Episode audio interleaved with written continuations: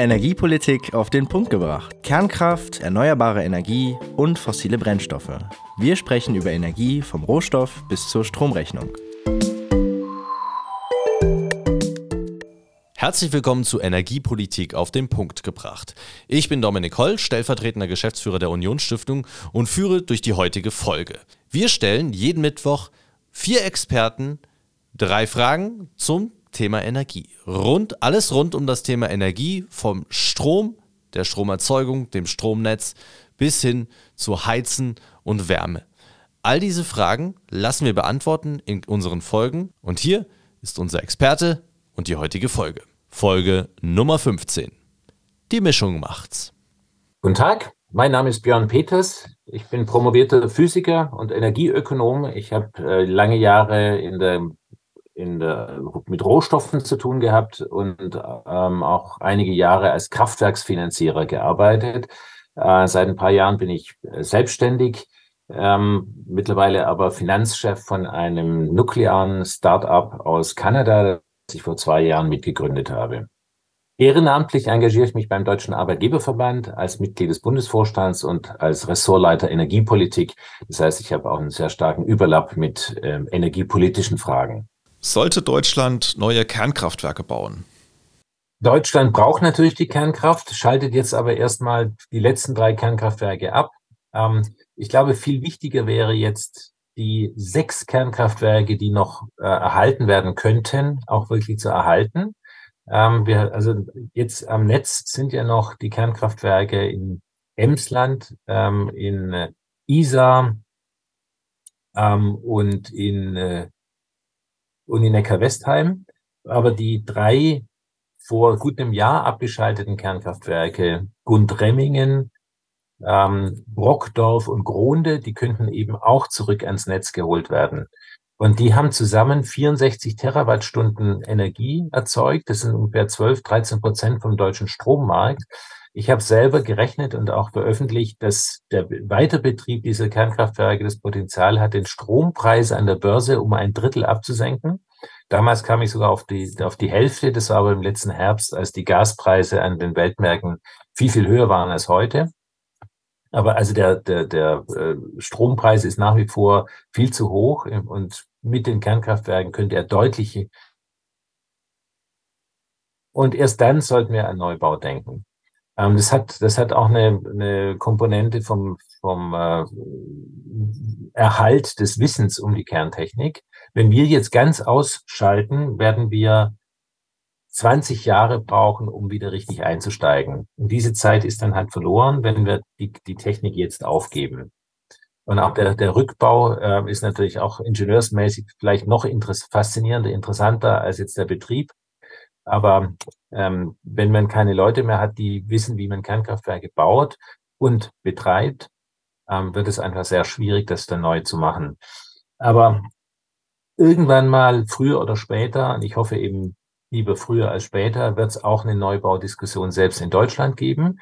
Äh, die Energiewende kann so nicht funktionieren. Ähm, und das sagen auch alle ähm, großen Wissenschaftler, äh, rechnen dann halt vor, ähm, dass man das alles bauen kann, aber zeigen auch auf, wie teuer es wird, wenn man diesen Weg beschreitet, dass man eben selbst an den besten Standorten der Welt ähm, Windräder baut, ähm, äh, industrielle Solaranlagen und Elektrolyseure, Wasserstoff produziert, ähm, Flüssigkeiten produziert wie Ammoniak, Methanol, die dann in Tankschiffen hierher bringt. Die Energie wird dann einfach fünfmal teurer ungefähr als in den Ländern, die weiterhin auf fossile Energieträger setzen oder auf Kernkraft. Und das kann keine Volkswirtschaft langfristig durchhalten. Ähm, also entweder wir geben unsere Wirtschaft auf oder wir nähern uns der Kerntechnik wieder an und überlegen uns, wo wir die nächsten Kernkraftwerke aufbauen. Das ist eigentlich ganz einfach. Mhm. Sie haben es ja gerade angesprochen, also wir stecken mitten in einer Energiekrise. Und äh, welches Gesamtkonzept bräuchte es denn aus Ihrer Sicht, um die Energiesicherheit äh, in Deutschland nochmal jetzt auch über Jahre hinweg äh, sicherzustellen? Also vielleicht auch neben der Kernkraft? Nun, wenn man sich mit Konzepten beschäftigt für die Zukunft, ähm, sollte man die Vergangenheit erstmal verstehen. Und Stromnetze haben sich entwickelt von klein nach groß und von unten nach oben. Es war immer eine dezentrale Energieversorgung, dass eben die kleinen Kraftwerke bei kleinen Verbrauchern standen und die großen Kraftwerke bei großen Verbrauchern. Und das hat uns 100 Jahre Wohlstand ähm, beschert. Jetzt versuchen wir das umzubauen, aber nur den Stromsektor. Ähm, und das ohne, dass wir eigentlich einen Masterplan hätten, wie zum Beispiel auch die Monopolkommission und das Bundeskartellamt immer wieder gerügt haben. Also die Energiewende ist keine, weil sie nur eine Stromwende ist und sie ist dann auch noch ähm, nicht geplant, sondern sie wuchert. Also man baut dann halt irgendwo irgendwelche Windkraftwerke auf und zwingt jetzt noch Bayern zum Zubau von Windkraft, wobei dort der Wind kaum weht. Ähm, also es ist hoch unwirtschaftlich. Und wenn man sagt, ähm, ja, okay, wir wollen was äh, gegen die CO2-Emissionen tun, dann muss man sich halt auch überlegen, ähm, wie macht man das? Also so, dass es nämlich kosteneffizient ist, wenn man einen Euro halt nur einmal ausgeben kann. Und insofern ähm, Lernen aus der Vergangenheit heißt eben auch äh, das Gute äh, mitzunehmen und die Fehler zu vermeiden, die jetzt gerade im Bereich der Energiewende begangen worden sind. Und einer der ganz zentralen Fehler war, äh, dass man auf eine Verteuerung von Energieverbrauch gesetzt hat. Das, äh, und zwar ganz systematisch 1998 mit der ersten rot-grünen Koalition, aber leider fortgesetzt durch alle anderen Koalitionen seither, ähm, also auch unter äh, Mitwirkung der Union und der FDP, ähm, würden die würde also zu Anfang die Stromsteuer eingeführt von zwei Cent pro Kilowattstunde. Ähm, es wurden, äh, wurde das EEG eingeführt. Das war am Anfang noch sehr günstig. Das sollte nur eine Kugel Eis kosten. Mittlerweile sind wir äh, bei einer doch recht beträchtlichen Kugel Eis geworden. Jetzt hat der Staat die, diese Kosten übernommen, aber sie werden dann halt aus Steuermitteln bezahlt. Ähm, auch toll, ähm, aber das Geld ist halt dann erstmal weg. Ähm, wir haben eine, äh, damals hieß es Tanken für die Rente, eine Ökosteuer aus Benzin eingeführt und, und, und. Also wir haben sehr viele Maßnahmen ergriffen, um Energieverbrauch zu verteuern. Der Effekt war, dass schon seit 2005 messbar Investitionen in energieintensiven Industrien deutlich hinter denen in anderen Branchen zurückgeblieben sind. Wir verlagern jetzt also die energieintensive Industrie ins Ausland, wo aber wesentlich geringere Umweltstandards herrschen und auch die CO2-Intensität der, der, der Volkswirtschaft viel höher ist.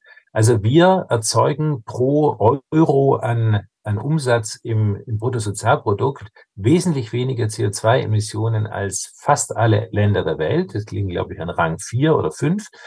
Und die Länder, die besser als uns liegen, äh, ähm, das sind die äh, Industrieländer mit Kernkraft. Ähm, aber wenn wir Industrie ins Ausland verlagern, heißt das, dass sie dort mit einem höheren Umwelteinsatz und vermutlich auch mit höheren CO2-Emissionen ähm, stattfindet. Und die, äh, das ist ja schön, dass wir uns moralisch überlegen fühlen können, weil wir jetzt halt bestimmte Prozesse nicht mehr machen. Ähm, aber dem Planeten ist halt überhaupt nicht geholfen mit dieser Art von Politik. Und jetzt dann eben zurück, ähm, wenn man das berücksichtigt, wie müsste ein Energiesystem gestaltet sein? Wir müssten eine ressourcen- und flächenschonende Energieform ähm, verwenden. Wir müssen zurück zur dezentralen Energieversorgung. Also das ist das, was sich die Energiewende eigentlich auf die Fahnen geschrieben hat. Die hat aber nur dezentral die Energie produziert, ähm, aber eben nicht bedarfsgerecht, dort, wo die großen Verbraucher stehen, also zersiedelt sie die Landschaft. Äh, wir reden über ähm, Trassen, Stromtrassenbau in sehr großem Umfang, ähm, um die Energie dann überhaupt dorthin zu bekommen, wo sie benötigt wird. Ähm, auch das ist planerisch noch nicht durchdrungen. Man hat keine zentrale Netzplanungsbehörde, die in Europa arbeitet. Wir reden nicht ausreichend mit unseren Nachbarn, äh, zapfen aber deren Stromnetze an ähm, ob sie das wollen oder nicht. Ähm, und die Polen haben ja auch schon äh, Phasenschieber an den Grenzübergängen eingef eingeführt, äh, weil sie das eben ganz klar nicht wollen, dass äh, Deutschland parasitär, also ohne was zu, zurückzugeben, deren Stromnetze einfach mitnutzt. Ähm, also wir müssen zurück zur europäischen Solidarität. Wir müssen konzentrierte, ressourcenarme ähm, ähm, Kraftwerke bauen und auch ähm, den, den Lückenschluss schaffen von der Kernkraft, äh, von der, von der Stromversorgung hin zur Versorgung auch industrieller Prozesse. Wir brauchen riesige Mengen an synthetischen Kraftstoffen. Das wird Grünstrom nicht sein, ähm, weil es so teuer ist. Ähm, und wir müssen sehr stark auf Kosteneffizienz achten, weil wir einen Euro eben nur einmal ausgeben können. Und wenn man all diese äh, Faktoren ähm, sich überlegt und Zielsetzungen, wenn man kann, wenn man ein Energieversorgungssystem von Grund auf heute planen würde, mit allen zur Verfügung stehenden Technologien, würde man zwangsläufig bei der Kerntechnik enden. Ähm, es wird nicht ohne Kernkraft versuchen. Das haben sehr viele Länder, haben das auch verstanden. Deutschland wird da auch noch hinkommen, auch wenn die Debatte im Moment noch äh, recht vergiftet ist in der Hinsicht. Ähm, aber das wird passieren mehr und mehr Länder äh, machen sich genau diese Gedanken. Ähm, ich war letzte Woche in einem afrikanischen Land, äh, die gar keine andere Chance haben, ähm, ihre Wirtschaft zu wachsen, wenn sie nicht Kernkraft kriegen, weil sie keine anderen natürlichen Ressourcen haben. In Zentralafrika ist es relativ windstill. Ähm, Solarenergie ist unzuverlässig, weil die auch Regenzeiten haben. Und äh, Erdgas und Wasserkraft haben sie nicht in so einem großen Umfang, dass sie damit ein energiereiches Leben führen können. Aber ein energiereiches Leben bedeutet eben auch ein Leben ähm, in Wohlstand, in, mit höherer Bildung. Es korreliert alles mit höherem Energieverbrauch, ähm, bessere Gesundheit, ähm, mehr Spaß im Leben und eben auch mehr, ähm, mehr, mehr Lebensglück. Ähm, und wenn diese Länder alle ähm, ein energiereiches Leben führen wollen, dann geht das nur über die Kernkraft. Und diese, also viele afrikanische Länder haben das erkannt, ähm, einige europäische Länder auch schon. Deutschland ist wie in vielen Diskussionen halt 10, 20 Jahre hinten dran, wird die Kurve aber zwangsläufig auch bekommen.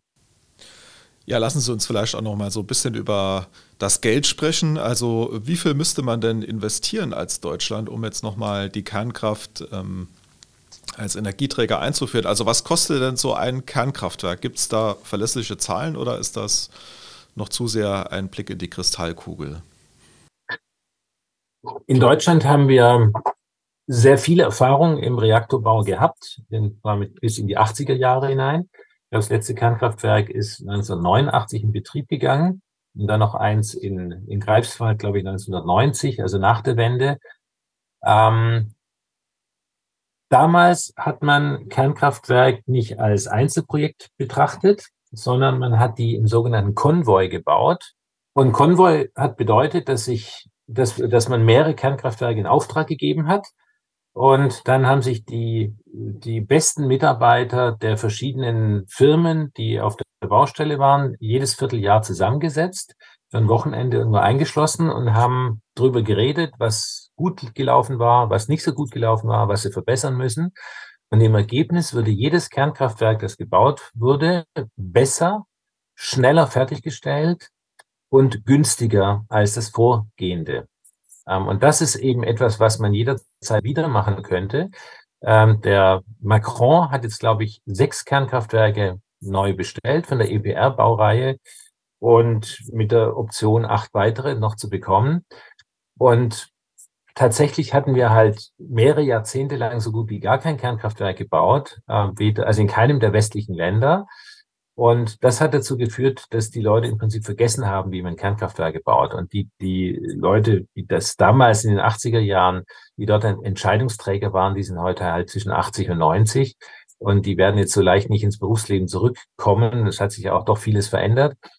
Ähm, also muss man das wieder aufbauen. Aber man kann es auch sehen, äh, die Koreaner haben in den Vereinigten Arabischen Emiraten für 24 Milliarden Dollar ähm, vier Kernkraftwerke jetzt gebaut oder sind noch dabei. Das letzte geht, glaube ich, dies oder nächstes Jahr in, in Betrieb.